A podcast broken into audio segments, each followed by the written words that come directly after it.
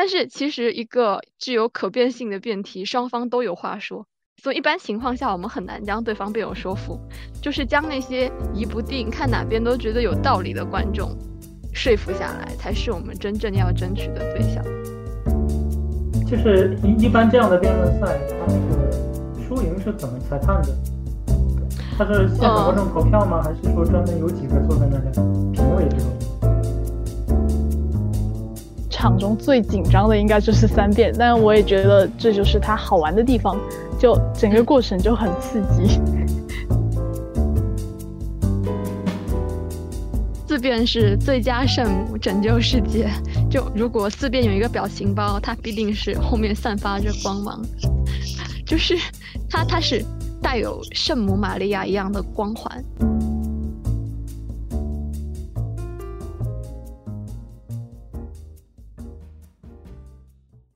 欢迎大家来到新一期的优声优育。昨晚刚刚录了第一期，然后今晚就录第二期。但是你们听到这一期的时候，应该是半个月之后了。然后我们今天主要呢是聊高中的辩论，以及回复我们信箱里面的一些信件。然后今天邀请到两位嘉宾啊，还有一位也算是常驻主持人，不能叫嘉宾。他今天主要是来回答一些信箱里面的关于恋爱的问题的，还有他很喜欢关于早恋、逃课、翘课之类的问题。如果你们有这方面的疑问，就可以多写一点，他很期待。然后我们先来介绍一下，一位是换牙的狮子，嗯，是我的我的学妹，来跟大家打个招呼。Hello，大家好。哎，好，没有自我介绍，我是何晨。然后另外一位就是如山青，我们的如编，嗯，跟大家打个招呼。就就这么简短吗？嗯，就这样就行了。好的，嗯，昨天我们的推送发出去之后，就收到了很多比较长的信件。那我们现在来看一下。我猜如编第一个要回复那个关于恋爱的是吗？不是，是先看信件吗？先看信件啊！刚才不是说先看信件吗？你要你要等我们聊完辩论再来看信件吗？我怕会很久。也可以，没有关系。所以呢？所以不看信件了吗？看吧。行行。好。哎，所以我们有挑好要看什么信件吗？嗯。嗯，你挑吧，你挑吧。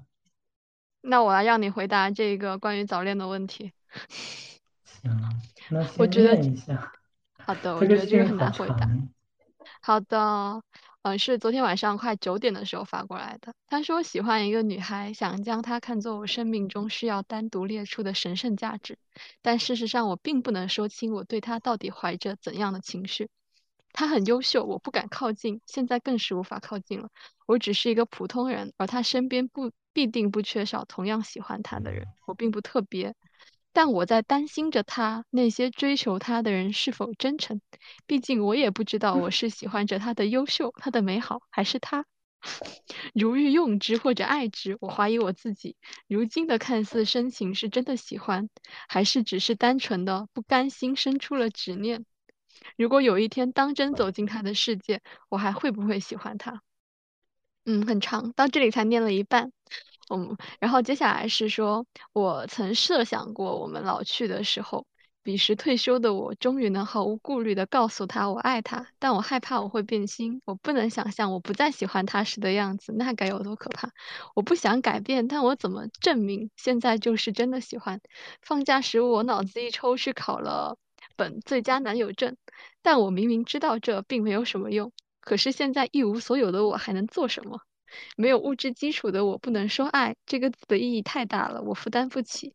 但这只是成长阶段，还没到时候。至于真诚，如果可以掩饰一生，真假又哪里有什么不同？但我怎样才能做到？难道这只能不了了之了吗？我什么时候能告诉你我爱你，也喜欢你啊？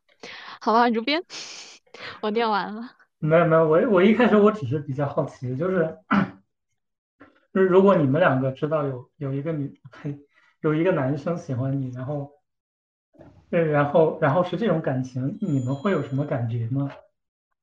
我觉得会看我就是本来喜不喜欢他吧。那那那狮子呢？我呃，首先前面那个观点，我觉得我跟何晨是比较像，就看他这个人，我是不是喜欢。如果说，呃，我觉得这人还可以，我会感觉到很开心，然后也很感谢这个人。嗯，对，嗯，然后也希望他能够就是变得更好。对，但是问题是，就是他这么想的时候，很可能他是。和你们都不太熟的，就是你和一个比较陌生的人，其实应该不是很容易谈喜不喜欢吧？哦，那我如果不是很熟，我就会觉得这跟我没有什么关系。那他特别是如果他不打算让我知道的话，就更加和我没有什么关系。就我的感觉也是这样的，就是他说了半天，其实大多数情况下。都是觉得，嗯，就是，就全都是自己的臆想吧，就是都会觉得，嗯，就是他怎么怎么样，他怎么怎么样，但是他不会是想到一个特别现实的问题，比如说，嗯，和他喜欢的那个女孩去交流、去沟通，然后去真正的去了解那个人，所以我就觉得吧，这个可能他想的太多了。对，特别是把他的优秀和他的美好和他这三个分开来并列，就看到的时候，我会感觉到哇，就就想这么多。对，就是我觉得吧，每个人毕竟都是一个普通的人嘛。其实，就是如果你非要把某个人就供上神坛，就反而会让他变得不是特别真实，而且其实那反而意味着你可能不能接受他更真实的一面。嗯嗯嗯，我本来觉得你更适合回答这个，因为你们都是男生。哦，对我不是，因为你知道吗？看到这个我就想起来我当年，我我当年高中的时候，那感觉就是你喜欢一个女生，然后全都是你自己脑子里在想，然后你特别容易自我感动，然后给自己有特别大的心理负担，但是实际上你你都不敢跟，就是实际上你有可能你和对方交流都很少。呃，所以就会导致说，嗯，怎么讲呢？就是那那些幻想全都是建立在虚空之上的，它全是一种自我感动。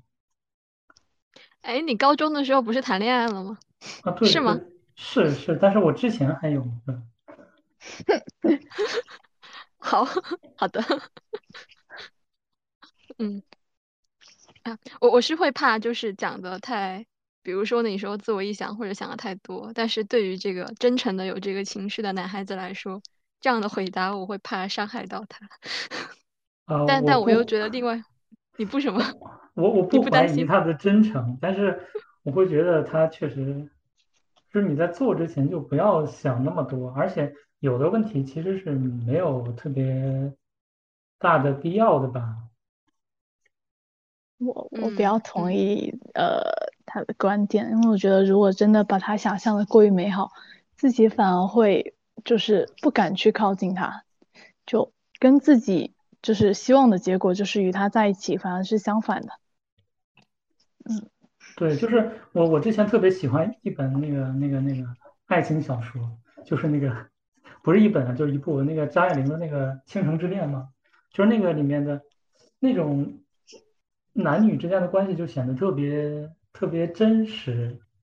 但是，呃，好，我我先概述一下里面内容啊，就是那个故事里面其实就是男女主角之间就大概的那种感觉，就是相互试探，然后其实也是在一个相互博弈的过程里面，所以你就总会看到两个人之间他总有一些小心思，就是想让对方多让步一点，然后就在这个拉锯的过程中，那那个故事是在那个呃抗战的背景下嘛，就是。当时两个人到了到了香港，然后香港也就是呃被日军占领。在那个过程当中，他们因为经历了这个就是日军对香港的轰炸，所以他们产生那种呃真实的，因为共同经历生死那种情感。但是但是我觉得吧，呃呃这个情感当然是很真诚的，就是但是他之前那个博弈过程，就你在就是你你在之前那个。你在一般的那种恋爱过程当中也总会遇到，所以你如果真的要把一段感情看得过于神圣的话，嗯，你又怎么来看待一些更为真实的，或者说更为切实的那种那种互动的过程，对吧？嗯嗯嗯，那如果我是女生的话，我会觉得他想的太太远了，就是你甚至都不敢靠近我的时候，你居然在担心着其他喜欢我的人是否真诚，还有当我们老了之后，你告诉我你爱我，但是你又害怕你变心，然后你无法想象你不再喜欢我的样子，就是 就这些东西已经太过于太过于与我无关了，你知道吗？那个好像在。在他不敢跟我说话的时候，这一切就已经呃离我很遥远了。对，我我以为我以为这种这种这种害怕会是那种什么恋爱五年的情侣，然后六年，然后就是会设想说，哦，万一以后怎么样？会变心的吗？要要有一个基础吧，有一个变心的基础，对不对？我我好怕讲的不够好。会让人受伤，爱容易让人受伤。我感觉可能是，嗯嗯，你你说可以。我说感觉可能是因为他把这个人想的太过于美好了，所以也会进而的，就是希望这段感情真的就是完美无缺的，就从始至终，他他就应该没有变心，然后一直他们两个都。没有一点争吵的度过，所以他会害怕自己就是到后面会有所改变，就是玷污了这份感情的那种在他心中的美好。对，但是但是我的感觉是，就是像这种，其实我我我会把它叫做一个爱情神话吧，就是说他会把一个爱情想象，就是预设成一种特别美好的过程，就是什么呃公公主和王子啊，或者说呃这个感情里面它。掺杂不了任何杂质，但是事实上就是一个真实的世界，它不是那样的。就是你你就是你对待另一个人的那种感情，往往是特别复杂的。而且而且那个，嗯，就是爱情这个神话嘛，它总会就告诉我们说，嗯，总有一个对的人嘛。就是就之前我和那个何晨还讨论那个会影，会影里面有个人他就说那个，呃，人原来是。有两个头，然后四只手，四只脚。对对对对对，然后就是后来后来因为，就就是因因为这样的人惹惹惹神惹得神明不高兴了，所以呢神明就把人都劈成两半儿，然后每一半儿都有一个头，然后还有四肢，就这样子。然后呢人就是每个人都是要在这个世间去寻找他的另一半嘛，但是。当时我和何晨讨论的时候，就是我们就认为这个说法本身它是有一种，就是是一种，嗯，创同性的表述，就是说他总会觉得，嗯，你一个人生在世间，他不是一个特别完整的个体，就是他，他是需要什么东西去补全的。那个，所以像爱情这种东西，就是它被认为是神话的时候，他往往会觉得说一定有一个对的人，就是一一定有一个 Mr. Right 之类的这种。情况，但是，但是问题是，就是他到底就是你一段好的感情，到底是说是他是自在的还是自为的，对吧？就是这段感情，它到底是它本来就很好，就是它本来就很神圣，本来就很完美，还是说因为你的努力让它变得更好了？就存在一个这样的问题。就是具体来说，就如果你进入一段关系里面，呃，你感觉这个关系。好像有一点问题，那你到底是要去修正它、修补它，和你的那个伴侣沟通呢，还是说，呃，我我干脆离开他，我去寻找一个所谓的对的人嘛，对吧？就是因为这个人不对嘛，他他和我合不来嘛，他应该不是我的另一半嘛，对吧？就是我我的意思就是这样子，就是嗯，没有必要把爱情看作一个特别一开始就特别完美的东西，就是尤其两个人，其实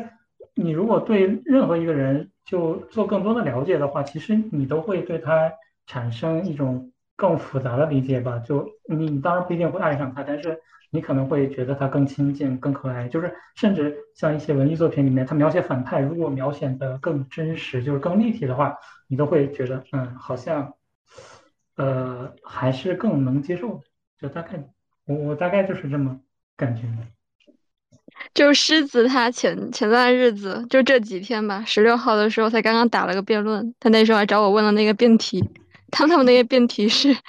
你你要自己来说吗？就是呃，你会觉得从未在一起更遗憾，还是最终没有在一起更遗憾？对，一个辩题，对，就好像刚好就很好的衔接了，呃，今天这个爱情的话题，衔接，莫名其妙的衔接，对，莫名其妙的衔接。哎，那我们可以来讲一下狮子就是辩论经历，就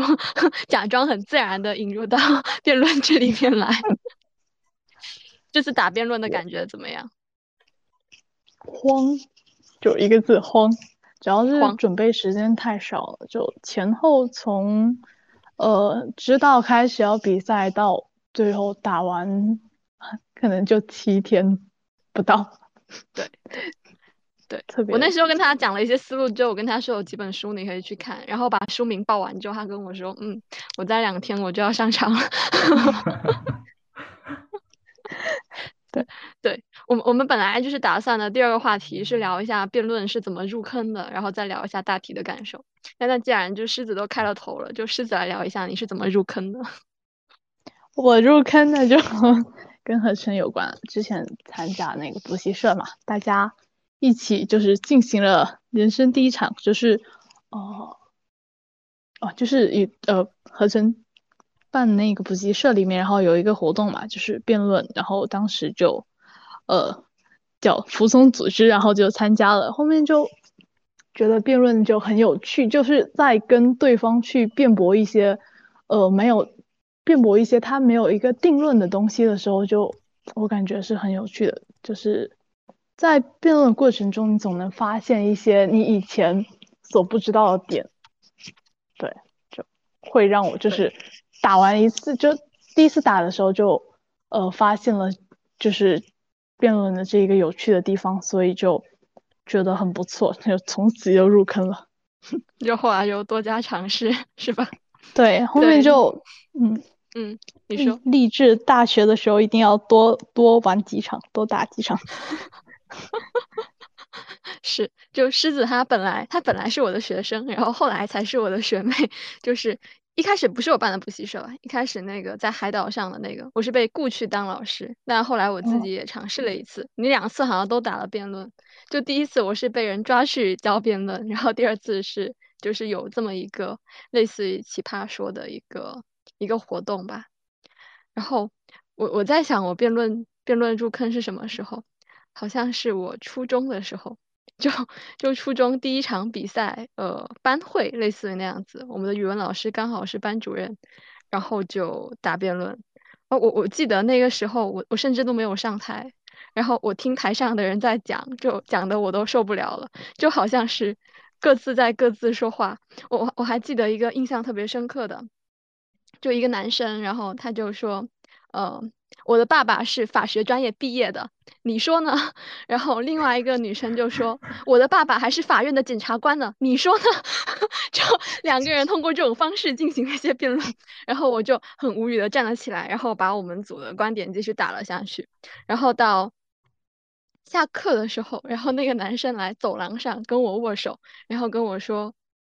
场上只有你一个人在说人话，然后我就说谢谢，然后我就走了。就就很好笑，就这么一个第一次经历。然后高中是因为我加入了一个文学社，然后我们那文学社很奇怪，我们文学社里面的社长和副社长都酷爱打辩论，然后我们的老师也酷爱打辩论。然后在我刚进社团之后，他们就以文学社的名义跟我们学校的辩论社团约了一场干架，就直接就打辩论的。然后我就被派上场了，然后就就打了那一场之后，我就觉得很累，我出来就说我再也不打辩论了。然后，然后后来那个 flag 倒了，就高二的时候学校里面有辩论赛，就又代表班级上去打，打到了半决赛。然后后来又有校赛，嗯，就是有一个市辩论赛，然后需要有一个校辩论队的人呃出去打，他是直接筛选的，然后我就去参加那个筛选。我进去之后就发现整个教室里面坐的人全都是那个辩论社团的辩论队出来的人，就是像我这样没有出身、没有经验的人，除了我之外，就只有另外一个男生，就半路出家的。然后就在想说，在这里面随便选一个都比我强，我到底来这里干什么？结果就是很意外的，就是被选上了，而且他们还跟我说，就我那一次跟他们打打，他们有点 PTSD，就是高一的时候，以至于我场上说的一些话，后来变成了他们社内的梗，就感觉非常的无奈。然后，然后就就因为被选进了校队，然后就打了市辩论赛。然后就一共上了四场，然后拿了三场最佳辩手，然后最后就变成了全市的最佳辩手。然后回到了学校之后，就在那个报告厅里面开了一个关于辩论的讲座，就教一下后面的学弟学妹怎么打辩论。然后就就是到这里了。然后在后面的时候就已经遇到了狮子，就是在各种补习班里面 教学生打辩论和带学生打辩论。但他他带来了一系列非常就是非常长的后果和影响，就就从高中吧，直到现在，我的每周都会收到一些辩题，就问我说这个辩题要怎么分析，还要怎么打。就我可以说，能够收到我的长的回复的人，基本上都是我非常好的、非常好的朋友，因为这些辩题实在是太多了，甚至有人拖着我的同学来问我的，然后我就感觉说，天哪，怎么会有讲不完的辩题？而且我后来其实自己很少打了嘛，然后我后来还在 B 站上面做了一个就是二十分钟辩论入门之类的视频，就莫名其妙的就有两万播放了。一开始做这个是因为那个。公司里面的维姐，她去广西支教，然后需要人讲辩论，我就给她录了个视频，然后顺便就放在了 B 站上面。结果就录了那个视频之后，现在我的 B 站的私信也都是这个辩题要怎么分析，那个辩题要怎么分析，然后还有什么小姐姐可以给一下 PPT 吗？小姐姐可以给下讲稿吗？甚至还有说小姐姐快点把 PPT 发给我，我下午就要给学生讲课了。就 就感觉还嗯，不过辩论是一个很好的渠道，就是联系和各种同学之间的感情，就是可能很久没有联系，那可以因为这个联系一下。对，然后小周是我特别特别喜欢的一个学生和朋友对之一，然后所以今天就邀请他来这里，然后我们一起讨论一下关于辩论的内容。对我刚才就开始之前还在问小周说，你还记得就是我第一次讲辩论的时候讲了什么吗？应该不记得吧？他说大概都不记得了。我说那太好了，不然听两遍得有多累。确实忘记的差不多了，嗯，确实忘记的差不多了，对啊。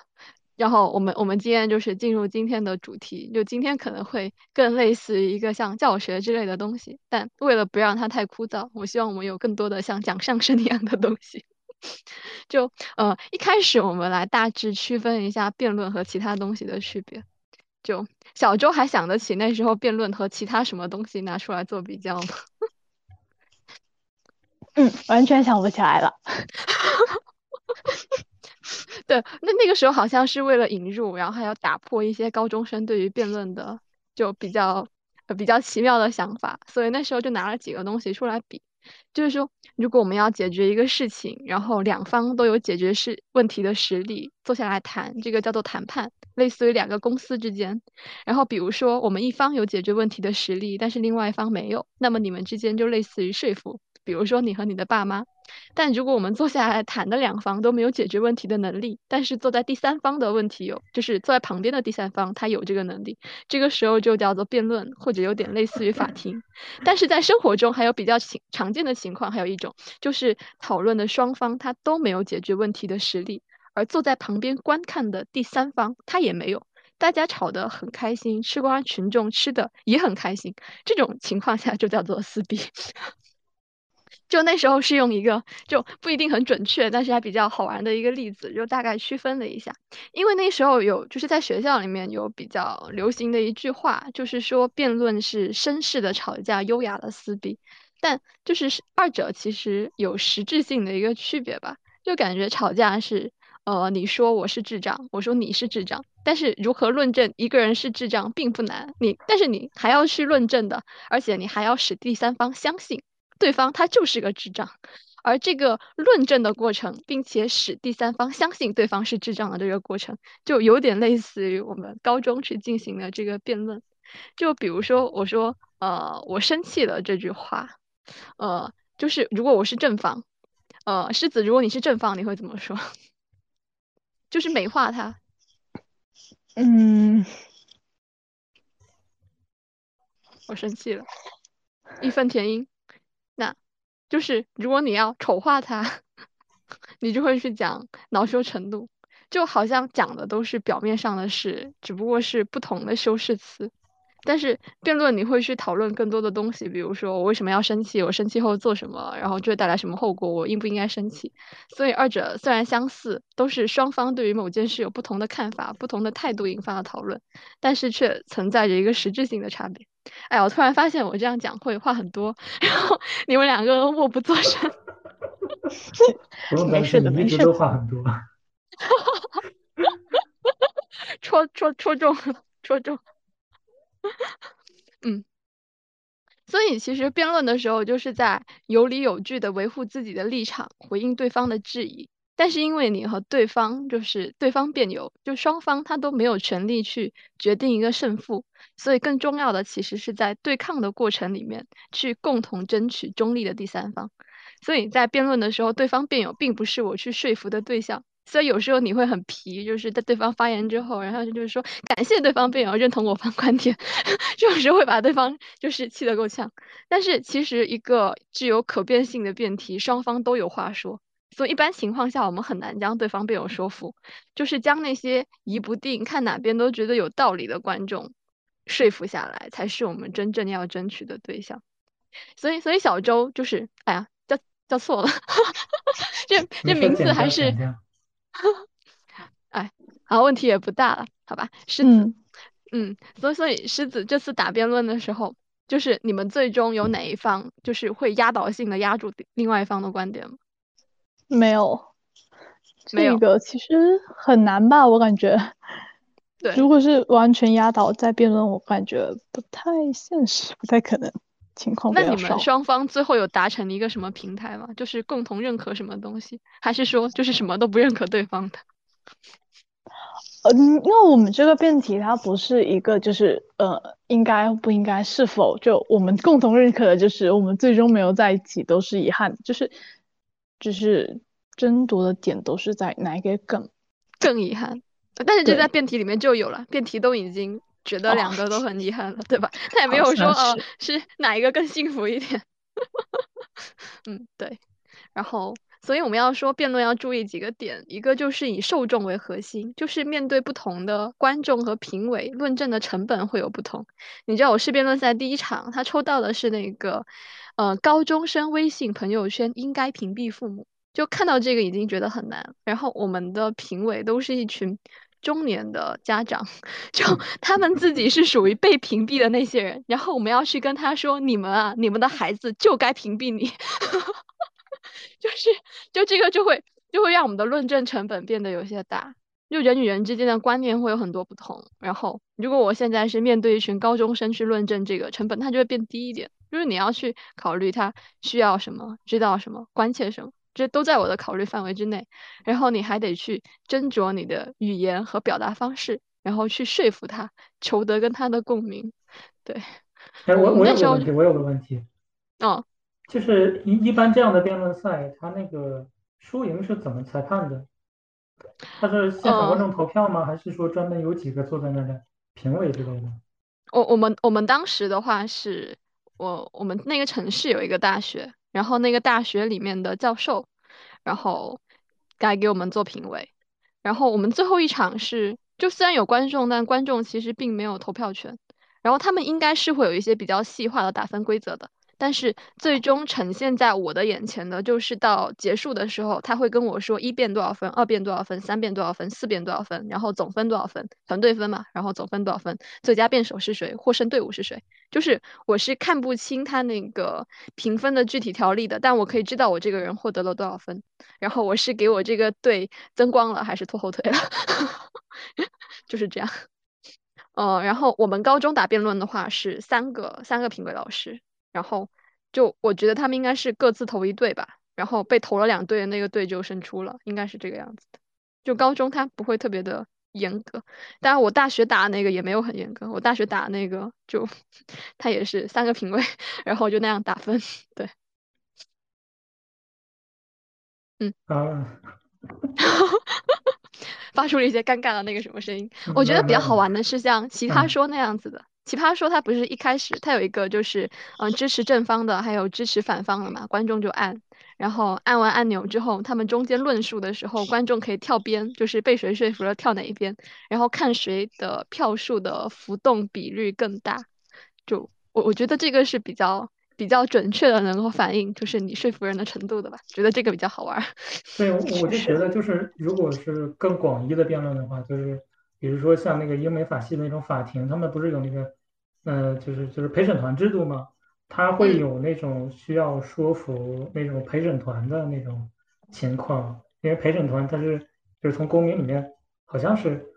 抽签选出来的吧，大概是这样子，就是他他会是一些和那个案件本身无无牵，嗯，就是没有利害关系的这种，嗯嗯呃人，但是但是那些陪审团的成员呢，嗯，他虽然。和案件没有利害关系，但是他不见得是没有立场的，对吧？就是你想，呃，一个人的他的就是经济社会地位啊，他的性别呀，他的肤色、种族这些东西，其实都会影响他对当时那个案件的观感。但当然，这个和就是我们所说的辩论赛可能就是虽然都是辩论吧，都是广义上的辩论，但是它可能是属于不同的应用场景，它要说服的对象是不一样的吧。但我觉得，就是我们的辩论跟英美的辩论差别还挺大，但我也没有仔细了解过。就是高中听老师说，他们会更多的进行一些政策辩论，但其实你们会看到，国内更多的是在进行一些就比较生活化了吧，就贴近高中生活化。那个打政策辩论也不是很容易。哎，包括那个模联，我看到最近他们在搞一些就是模拟政协，就不知道最后做出来是什么样子的，就觉得还蛮新奇的。对，然后我刚才就讲说要注意几个点，就讲了第一个，第二个是为了达到说服所需要的两种能力，就是逻辑思维能力和语言表达能力。我我倒知道是高中有一些家长会送自己的孩子去训练一下，呃，辩论，还有无领导小组，就好像后面会有一些面试。或者是其他的东西会用到这个这个，然后他会想先训练一下。我们高中的时候其实有一个就是，呃，派去韩国交流一周还是两周的一个活动吧。然后他们那时候就是，呃，打一场辩论，再来一场无领导小组。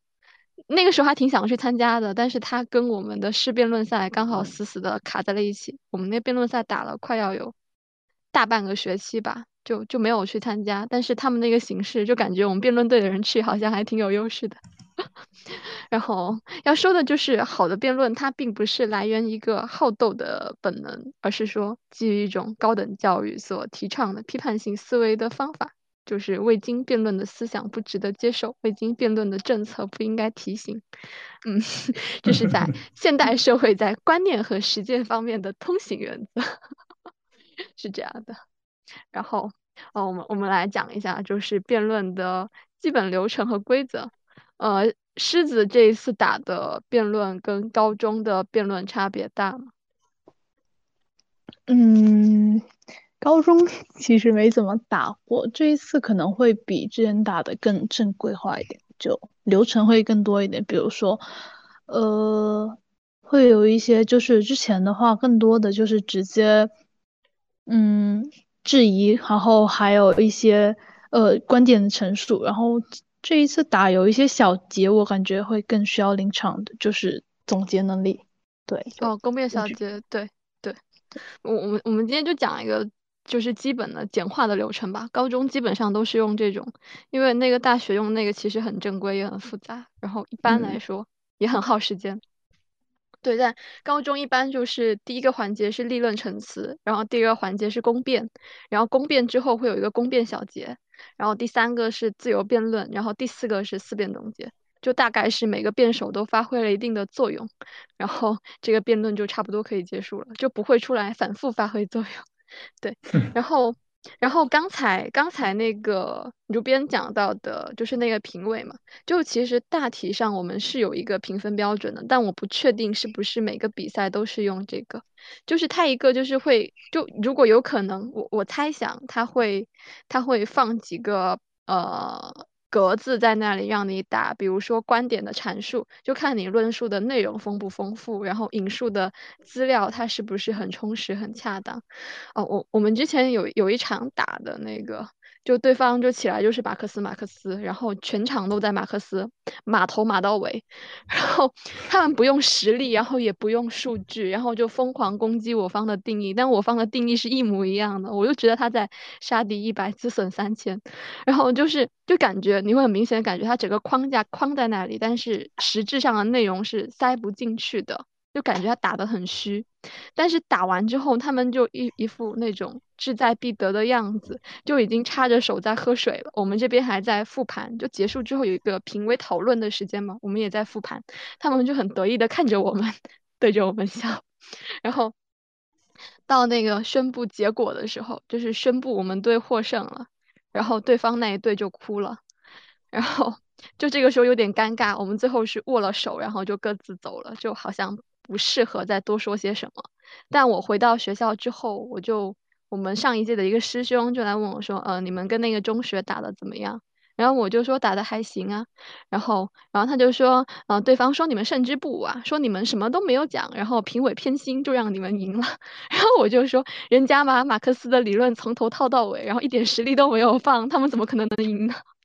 然后第二个就是一个辩论技巧，就是辩论技巧优不优秀，然后是能不能对对方所提的观点进行正面反驳。就特别是在学校里面打辩论，会经常看到，就是你把你的那一段念完了，大家准备好了稿子，然后正方念完了一段防范，就反反过来，对方又念一段，然后就各自交替着念，然后基本是不接对方的话的，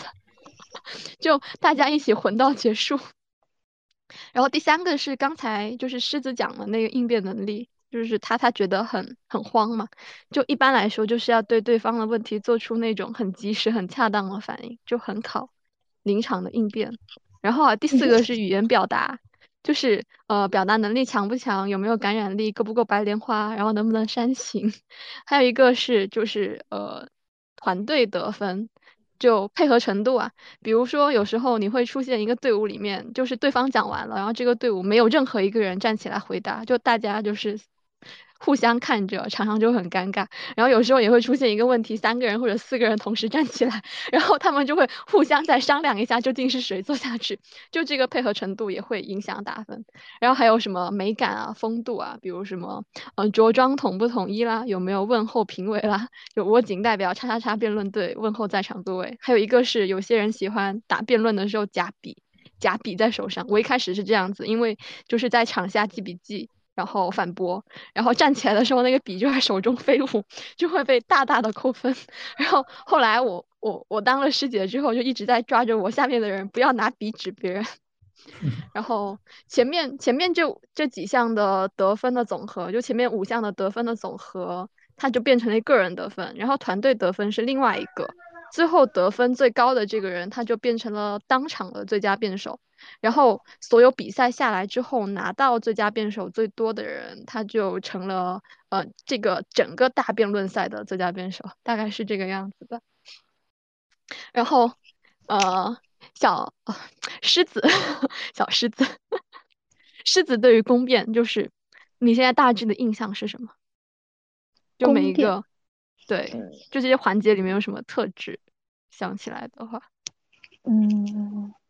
因为我打的是三遍嘛，然后三遍的话是在大学的流程里面，就是进行对对方进行一个质询、盘问。嗯嗯呃，我觉得这一个点的话，它更主要的就是它还是怎么说会纠错，就是它是二三遍是比较考验反应能力的，然后我觉得三遍会比较更考验就。你要就是快速的记下对方讲了什么，然后再快速的在脑子过遍他到底说错了哪里哪里，我可以打他。就我觉得他会比较就是整在整一个场中最紧张的应该就是三遍，但我也觉得这就是他好玩的地方，就整个过程就很刺激。对 对，而且它刺激的一个点是，就是攻方他只可以提问，不可以回答。就是我不断的抛问题出去，然后回答方他只可以回答，不可以提问。我当时是辩论赛第一场，就是我在攻对方的时候，对方就反问我了，然后我就提醒他这是攻辩环节。其实这个你在这个时候就是质询对方，你明明是回答方，质询对方应该是蛮扣分的。然后。自由辩论环节，它是比较提倡积极的交锋。就比如说，你对那些很重要的问题，你回答回答的时候去逃避它，逃避了两次，你就会扣分。然后或者是对于对方已经很明确的回答你，然后你仍然纠缠不放的，这个也会被扣分。而且他有一些就是交替发言的要求，就比如说有些他会要求说，一个辩手至少需要起立发言两次，否则就会根据这个整体情况适当扣分。因为我们知道说一辩他一般都是那种像主持人那样子的嘛，就是稿子是准备好，然后到时候做个小结，就有有可能就是这些人在自由辩里面是不怎么出场，就主要还是二三辩，就是两边的二三辩对打。但你如果就是出场太少，就评委也会扣分，对。然后它它比较好玩的是有那个举牌提醒，然后还有那个秒针滴答滴答，还有那个铃声，我觉得那些都会特别刺激。然后越正规的比赛就会越刺激。就倒计时三十秒，那一个铃声一响起来，整个人就会很紧张，就很刺激。我我有一次是因为就是就我们这边话太多，主要是因为我话太多吧。就我们这边的时间用完的时候，对方差不多还剩下一分钟，然后我们都讲完了，然后对方就起来慢慢的站起来把他们准备的稿子念完了。但好在我们前面的时候就是攻的很充分，所以他们那一分钟也没有挽回什么。主要是因为他念了稿子，然后没有针对我们的观点去做一个回应吧。所以，就算我们那个时间把握的不是很好，呃，被对方剩下了一分钟，也还是没有影响我们最后就是胜利的比较彻底。对，然后我我们来介绍一下，就是呃这里面的一辩、二辩、三辩和四辩。就如果是一些没有打辩论的听众，可能还不太知道他们的辩位上面的不同。对，一辩它就是立论小能手，战场推土机。呃，狮子来讲一下，你你你对一辩的印象？我觉得一辩的话，它更需要的是一个前期的准备。他的工作其实是就是他他是立论陈词嘛，然后他需要在赛前呃写写一段稿子，然后在开场的时候进行对我方观点的陈述。然后他的工作。主要就是赛前，但是需要大家共同去完成的，而不是一辩单独一个人，因为他整一个稿子是集结了整一个队的那个想法。对，对对对，对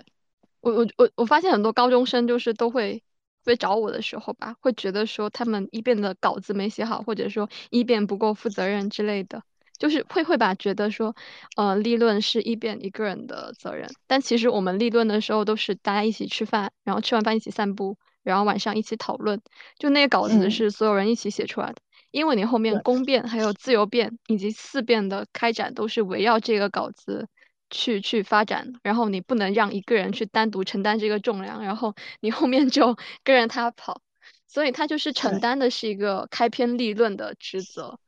哦。通过一种比较平实、生动、富有层次的语言，然后去确立这个辩题它的概念的内涵、外延、内在联系、基本形态、逻辑框架，然后在辩论里面加一些论证，然后它主要是去避免概念的模糊、条理不清和语言的干瘪，然后主要是呃有自信和有气势，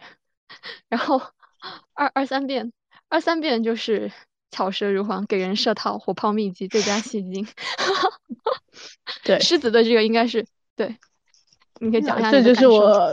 比较喜欢的地方。对，对我感觉跟我个人的性格是比较相符合的。就我可能不太适合一一辩或者四辩这样，我感觉可能这两位的呃一辩和四辩这两位会比较沉闷。一就是如果把他们当不是比作一个。就是辩论中的一个职位，而是一个人。我觉得一辩和四辩会比较沉闷，而二三辩就会比较活泼。大家也可以根据自己相应的性格去选择自己想要当哪一个，就是在辩论队中哪个职位。对，对，就其实一开始都可以试一下。我一开始其实嗯打的是四遍，因为那时候四遍有一个陈词，它需要临场写，就是呃攻对方的漏洞，然后推对方的立论。那个时候一开始当四遍，然后当完之后，我的师姐说我的攻击性太强了，让我去当二三遍。对，就是二三遍，就刚才就说过会有一个攻辩嘛。攻辩其实就是嗯呃提多个问题，然后这些问题有一些内在的关联或者是递进的关系，然后你通过一些巧妙的设问将对方引进误区。就你其实提问题的时候，你已经预设了对方会回答什么，然后一旦他回答什么，我就再继续问什么，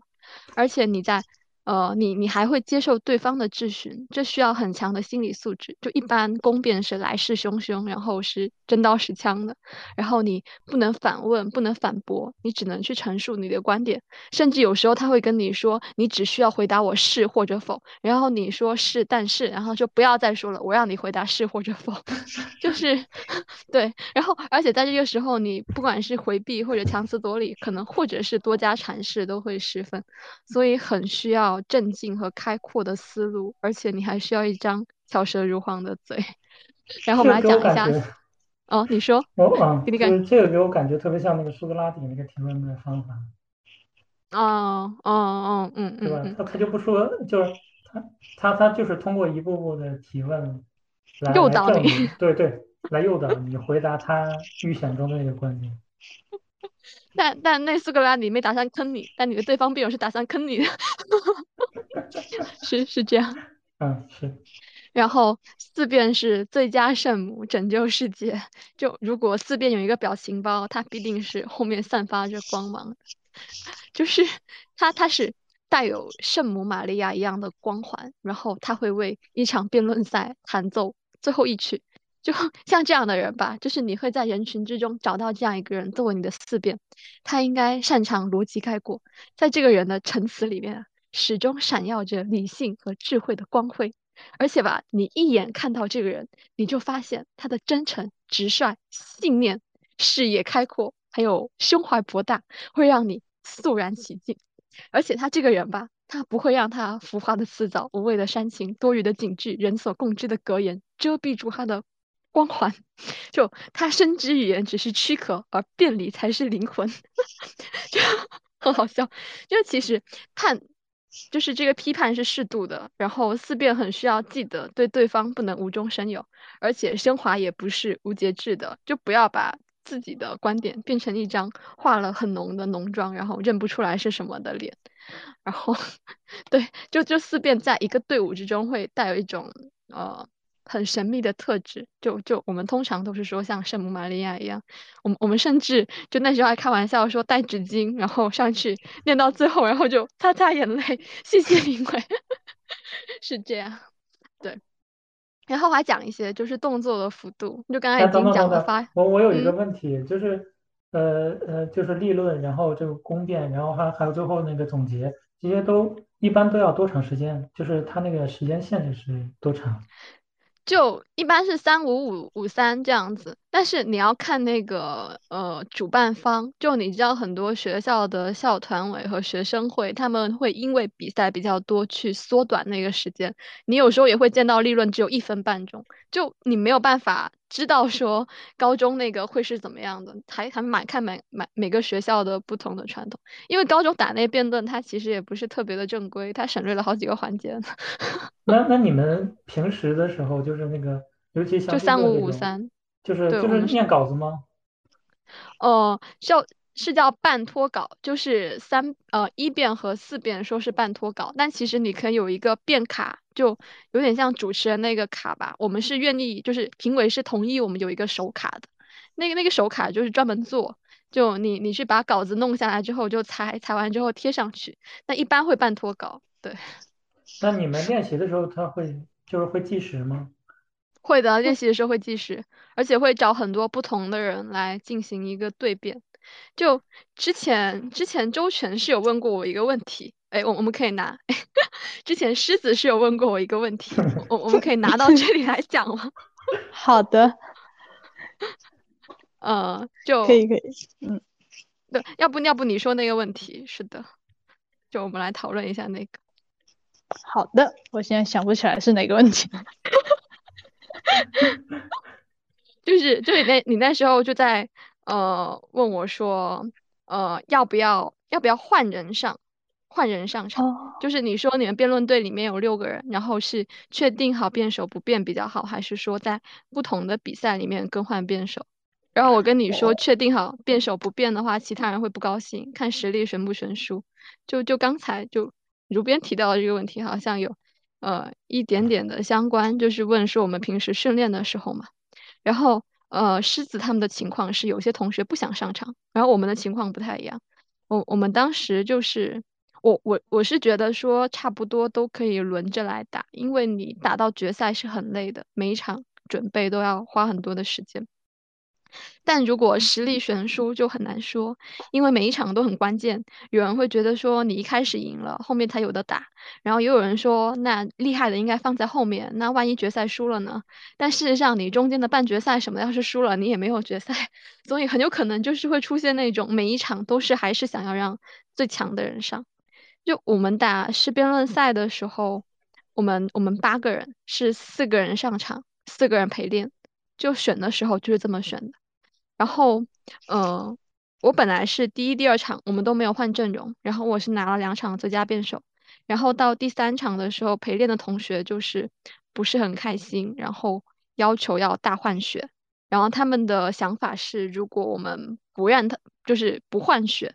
他们就要放弃这个比赛，退出这个队伍，然后让我们去找大学的人来给我们陪练。就我们本来也有，我们当地有个大学，然后那个大学的人会来。帮我们练那个决赛，然后那个时候就是闹起来了嘛。然后我的四辩就跟我们说，呃，陪练的人的水平并不比我们的低，然后觉得说应该给他们，就是他们这么想上场，应该让他们上。然后我们就一起去跟老师商量说，我们要呃换血，全都换一轮。然后那个时候我还有个主持比赛，就是我们是决定全员换血，就是四个上场的人都下来，然后四个陪练的人全都上。后来就是很尴尬的是，我们那个主任来找我，就单独的跟我说三遍不换，因为我不上他不放心。就他就说，呃，前面两场都是靠一个人拉整个队的分，然后他不肯让我换。然后我后来知道说想要上三遍的那个女生，她就哭了，就还是有一点点伤感情。然后这个时候狮子就跟我说，不，我们这边不一样，我们积极性不高，并且都没有打过。然后然后我就说啊，你们这是。烫手的山芋互相推，然后我就说，那你们就抽签轮流就好，一人一次，就搞得像做 pre 一样。所以你们最后是怎么处理的？我最后是，因为我当时是被选了之后就当队长嘛，然后我就踢掉了两个根本就不想上场的同学，然后并且就我们当时是六个人，踢掉了两个，还差一个，然后就找了一个我们班上一个我认为他的就是 感觉他的辩论能力还行的，然后。进来，然后就队里只剩下四个人，就直接上了。嗯，对对，就是不同的队的训练会有不同的烦恼，有的烦恼是大家都想上，有的烦恼是大家都不想上。对对，是是这样。然后，哎，你们当时打比赛会穿正装还是礼服吗？我们有穿正装，但没有特别认识。我们就是统一了白衬衫，然后黑裤子那样。对，哦哦哦哦，对对对。就有一些辩论的礼仪，比如说你发言的时候可以手部加补充，就做动作，但是不能过大，就是幅度不能过大。还有就是衣着要得体大方，可以穿正装出席。我们当时是穿的我们学校的礼服，就一个白衬衫加上一个马甲羊毛，然后再加上一个裙子这样子。然后男生是穿西装裤，然后就是遵守这一些礼仪上的规则，也是对评委和观众的一个尊重。所以辩论其实说起来就是用一种语言，甚至是用一个表演，为本队去赢得评委和观众感性层面上的认同。所以就是努力去当一个驾驭语言的高 高手，用那种呃机智幽默啊或者生动形象的语言去攻击对方，而且很必要的时候，你可以用你的表演来强化你的攻击力。哦，我记得那个国际大专辩论赛，他们有一次就带了一个词典上场，就当场在那里翻。我我们我们我们那时候还做过一个牌子，就什么“叉叉教学楼，一月解千愁”，是为了讲呃学生和父母之间的代沟的，就是会做一些嗯比较表演性质的东西，但是不太能就不要太过分，嗯，时间无限，创意时间有限，创意无限，对，可以张扬自己的个性，然后不要进行一些人身攻击。对我我们我们那时候有有有进行一些就是呃对内训练的时候吧，你着急起来，你会就是被对方骂，或者是骂了对方。所以很多辩论队会有一些他们比较习惯的辩手模式，比如说一辩很多都是花瓶式或者主持人式，就是形象气质俱佳，然后呃也很大气、温文尔雅这样子。然后二辩一般是幽默型，三辩是表演型，就是刚好会两个搭起来，但他们都是攻击性比较强的人。然后四辩就是圣母玛利亚的启发型那种感觉，对，然后。我们我们接下来是 Q 一下学习辩论的方法。狮子觉得有什么方法？就是从你感兴趣到嗯开始尝试之后，你觉得你学辩论是通过什么，或者是打算通过什么？因为我一直就是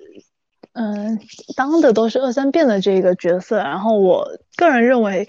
就是像三辩的话，它更需要的是一个是。嗯，找到对就是逻辑思维能力，你要去找对方逻辑的漏洞，并且就是让自己的语言表达更具有逻辑性。就这个方面的话，我觉得可能，嗯，多少有 有点与生俱来。然后，好，就可以与生俱来。嗯嗯嗯。可以去学会，就呃一些语言话术的套路，让你的语言显得更具有逻辑性吧。就可以去看一些呃其他人的，就是比较参考意义的那一些辩论比赛，然后去学习一些里面的一些辩手的一些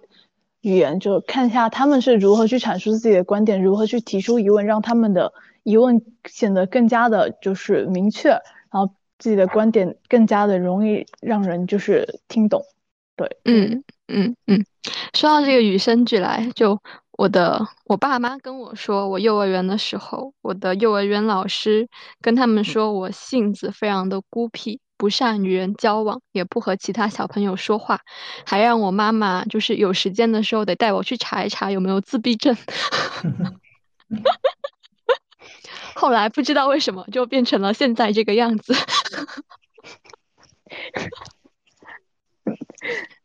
哦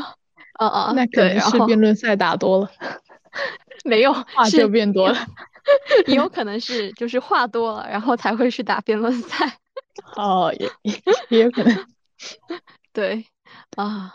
我我记得是从有一天晚上，就我幼儿园的时候，我决定我要对别人笑。然后我那天晚上我出门的时候，对我们楼下的一个就是开小卖部的叔叔笑，然后他很惊讶的跟我说：“啊，你居然笑了！你平时见到我都好像我欠你两百万。” 对，然后绕回这个学习辩论的方法，我觉得有一个就是比较好的是观摩视频。就是没有老师教你没有关系，也没有人挡着你自己去找老师。在网络上观摩比赛视频是一个非常高效的方法。刚才狮子也提到了，而且现在现在有一些比我们当时更多的资源。就当时大概四五年前吧，就这些东西都比较少，就你只能去看一些，就比如说国际大专辩论赛之类。但现在比如说哔哩哔哩上面，它有很多 UP 主，他会对一些赛事然后进行盘点和分析，他会一句话一句话的给你回放。然后告诉你说他这里是用了什么样的方法，他哪里讲的好，哪里讲的不好，然后怎么去做复盘，甚至有一些辩手他自己去当 UP 主，然后他把自己赢了那一场截下来，然后告诉你我这场为什么打的这么好，我为什么这么强，我为什么这么优秀，这就是亲自教你，你知道，就还蛮好看的。然后，对。然后就就通过这种方法，你不仅可以对辩论赛这项智力竞技游戏形成一个大致的概念，而且你也可以接触到初步接触各种不同的风格啊、流派啊、打法，而且你还可以选择到你最喜欢的辩风，然后不断的去调整，找到最适合自己的辩论风格。然后现在网上的比赛视频非常多，比如说世锦赛、新国辩、新辩之类的，就各种全国乃至是世界级的赛事。都基本上会把他们比赛的录像上传到视频网站，就搜起来很方便。然后，如果你觉得你自己单单看视频是只能进行享受而学不到什么东西，你也可以找几个你比较喜欢的辩手或者 UP 主，然后去看他们是怎么分析这些东西的。然后需要提醒一下的是，呃，看视频的时候不能像看网剧那样子两手空空，就是你不只是脑子要动起来，你的手也不能停，而且在视频播放的过程中，你要训练自己尽可能的不按暂停键，就他们是那样讲过去的，然后你就准备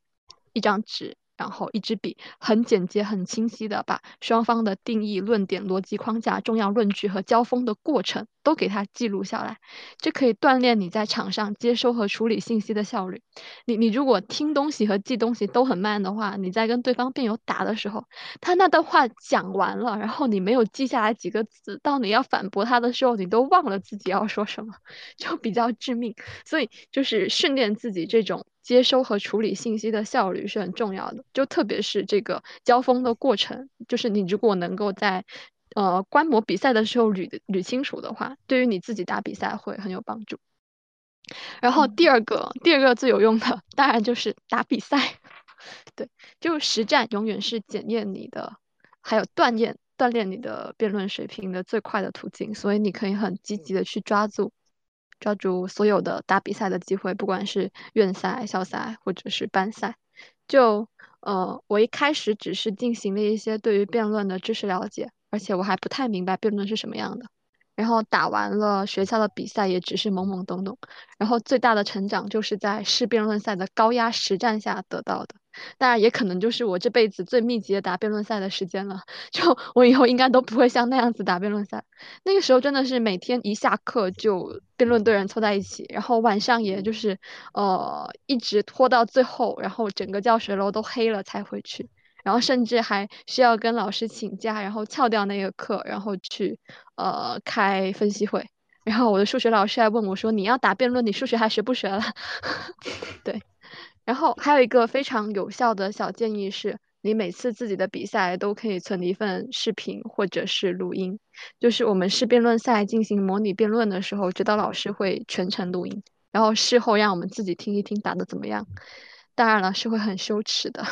而且更绝的是，我们当时的我们当时的半决赛和决赛好像都还传了视频在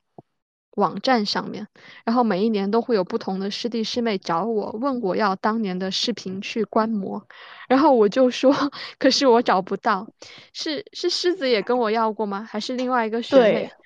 哦，我当时。我当时就是找了很久，是我找我其他病友要的，然后我给了狮子之后，跟他说你就自己看，我是不敢点开的，你也不要跟我讨论，就我会觉得就几年前打的比赛就很羞耻，而且可能还会很丑。我们，嗯，对，我们当时打那个比赛还发了一些，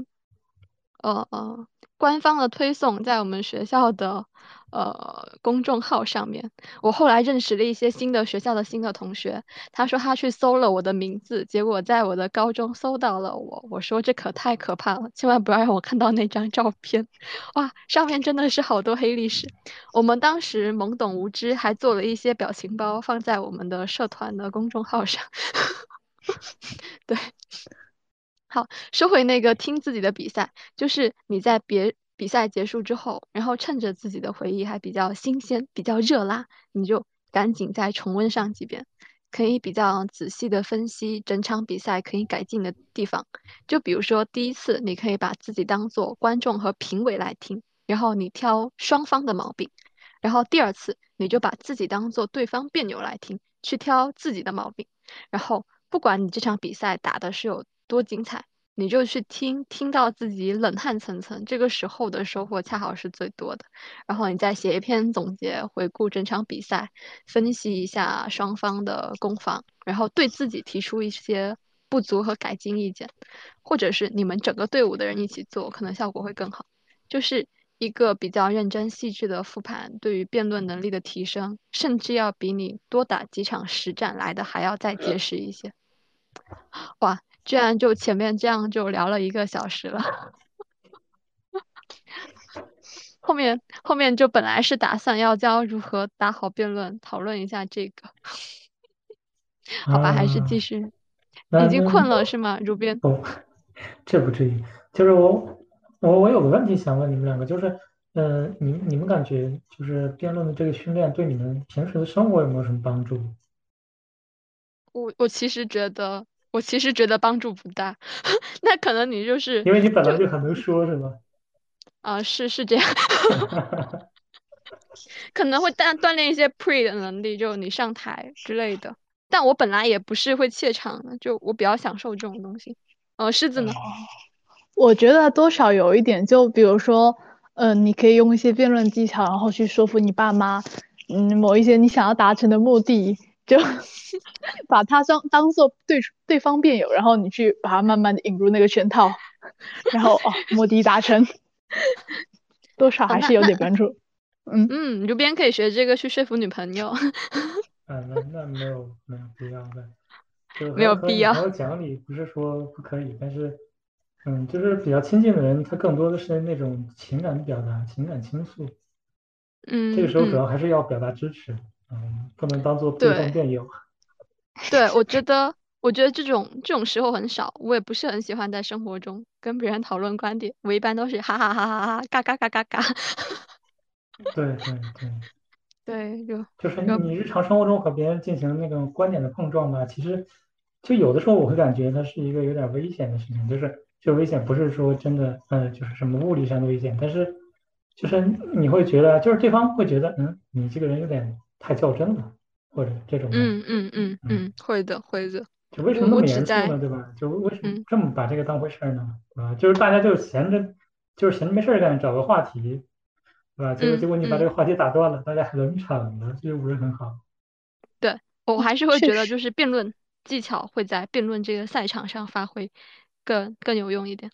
而且我自己的感觉是，就是前期的准备对于辩论来说是很必要的，不是说你这个人很会讲，或者说你并不怯场，或者说你反应能力很快，你就能把辩论打好。就每一次你是不是用心去投入和准备这个辩题了，还有你跟团队配合的好不好，都会很影响你的发挥。所以我还是会把它当做一个很特定的赛事。然后我觉得它对我生活影响最大的是，跟你打辩论这群人会形成一个很紧密的链接。就对我来说是的，会有一些很不一样的情感的缠绕。对，就主要我们打久了吧，打太久了。嗯会，嗯，交朋友的好好。机会啊。对对，生活的另外一个影响就是你会收到很多的辩题。我我在高三的时候还收到了很多的辩题，就周末回家再回复辩题，是哦，我记得当时你讲过，嗯、就是你有一次语文考试，然后提前了半个小时，好像是多久写完了，然后开始在那里帮别人写那个 辩论赛的那个稿子，就是当时好像是对高三的时候我是呃和我说的，对，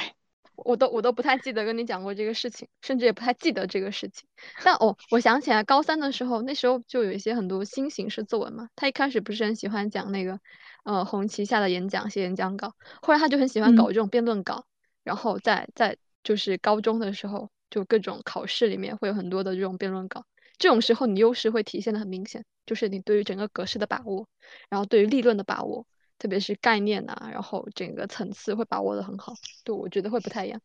我我倒是打完辩论之后，就不过我本来作文也不错，就呃我后来是写了几次五十多分的作文，然后呃我们那学校是把它贴到各个各个各个教室，然后或者每人人手发一份，然后我的一个陪练的校队的同学就跟我说啊，我那天看到一个作文，然后一看，哎呀，第一、第二、第三，这怎么这怎么那么像某个人写的辩论稿呢？然后一看这名字啊，还真的是，有时候还不写名字，他们是通过就是那种讲话的风格来认的，就也认出来了。就我同学说，我看到那个开头讲话的语气，就觉得是你，就可能拿来写议论文吧，有点用。就生活中交流其实没多大用处吧，我觉得。但是我觉得就是辩论这个会还还是会，就虽然我我不打辩论，但是我会觉得它嗯要可能会有一个更有益的视角吧，就是呃不存在那种什么以下真理，就是我们认为以下真理是不言自明的，不存在这种事情，就是呃，再有道理的观点，它都不是天然就是那样的，它它也是需要论证说明的。啊 我是会经历一些就比较挣扎的，比如说，呃，你在抽一个辩题的时候，你是抽辩方嘛，你并不是选辩方。有时候它会有一些价值偏向特别明明显的辩题，你很清楚的知道自己是站在对方那一边的，但是你抽到了自己的这一边，然后在这个时候，你是要把自己切换到这一边的这个角度上去完成整一个论证。这个论证你不只是要去说服别人，你还要说服你自己。就就这种时候，觉得说，哎，坚持很多观点好像并没有什么作用。在这个时候，你抽到了什么，你就是什么，会会有这样的感觉。所所以你在准备的过程中，你原来的立场会有改变吗？呃，我其实最后被自己说服了，因为因为我原来带着那种立场，所以我会不断的去冲击我写出来这个稿子，直到这个稿子能够对我来说比较完美的。对，就我不能让它单纯的只是洗我的脑。就是就不能只是洗脑，他得是能够把我原来的东西拆掉，因为我知道我原来那些观点，如果我会这么想，对方辩友可能也会这么想，他就会拿这个观点来攻击我，对吧？就就是这样想，为什么不可以？就你还是要去拆的，而且因为你自己坚持这个观点，所以这个过程是你自己拆自己的这个过程。但但这个备赛的过程会很很艰辛，我觉得会在心力的消耗上会变大。嗯但我突然觉得，我我之前是认为说，如果你抽到了就是嗯自己不太认同的观点，它是一件不太好的事。但是我今天听你一说，我又觉得好像又是一件还不错的事，因为你在准备一个辩题的过程中，你需要换位思去思考说，呃，如果我是对方辩友，然后我看到我写的立论，嗯，我会就是找到哪一个方面的就是不认同点，然后会被别人打。但如果说我本身就是不认同这个观点的，然后我就是他那个换位思考就会更彻底一点。就是我如果作为对方辩友，就是那个如果说你真的是呃用心去准备，然后到最后的结果真的是会比就是我原本认同这个观点会要更成功一点。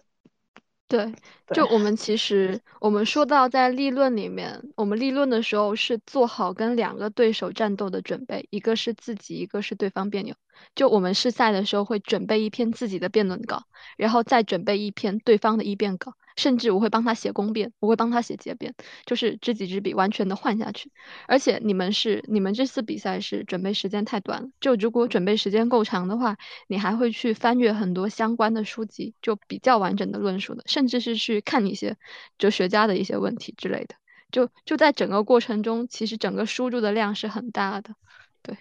嗯啊，沉默了。那我们刚好就接着刚才讲的那个 一辩稿，我们来讲一下立论，就是立论的作用。呃，开篇立论陈词就是一辩跟其他辩位的辩手的最大的不同。就从这里开始，我们之间有了较为明显的分工。而立论的使用就是如何将手头上的立论转化成一个赛场上的表现。它有点类似于把 PS 里面的 PSD 格式转化成 JPG 格式之类的。然后我们刚才说了，我们会准备两个两个议辩稿，一个是自己的，还有一个是对方辩友。然后写议辩稿，它就是就你来正式建立框架嘛，就它是有一个类似标准的。就我刚才也说，我们高中作文考到这些的时候，没有打过辩论的同学会很吃亏，他们可能会不知道第一段就要开宗明义。就第一段开宗明义就是先定义辩题里面的关键词，然后去确定第一段的标准。就比如说小周那个问题，哪一个更遗憾？你应该给出一个判断遗憾的标准。还有你要准备好攻防的底线。呃，判断标准对于一场辩论的作用，就是告诉评委说什么样的论点对于论证这道题目的是有效的，就是什么是有效的，我用什么来判断。然后有一些比较垃圾的辩论稿，包括有些人就是我我我见过对方辩友，就也不是在试赛。就他们的稿子是在网上可以查到的稿子，就看到的时候感觉到非常的熟悉，然后但那些稿子里面没有判断标准，所以就嗯，就可能他们也没仔细看吧，就打下来。然后呃，还有第三个是要摆出异变稿的线索，就比如说呃，我们将从矛盾的动态发展过程、产生、激化、发展和缓和四个阶段进行阐述，就是把线索摆出来。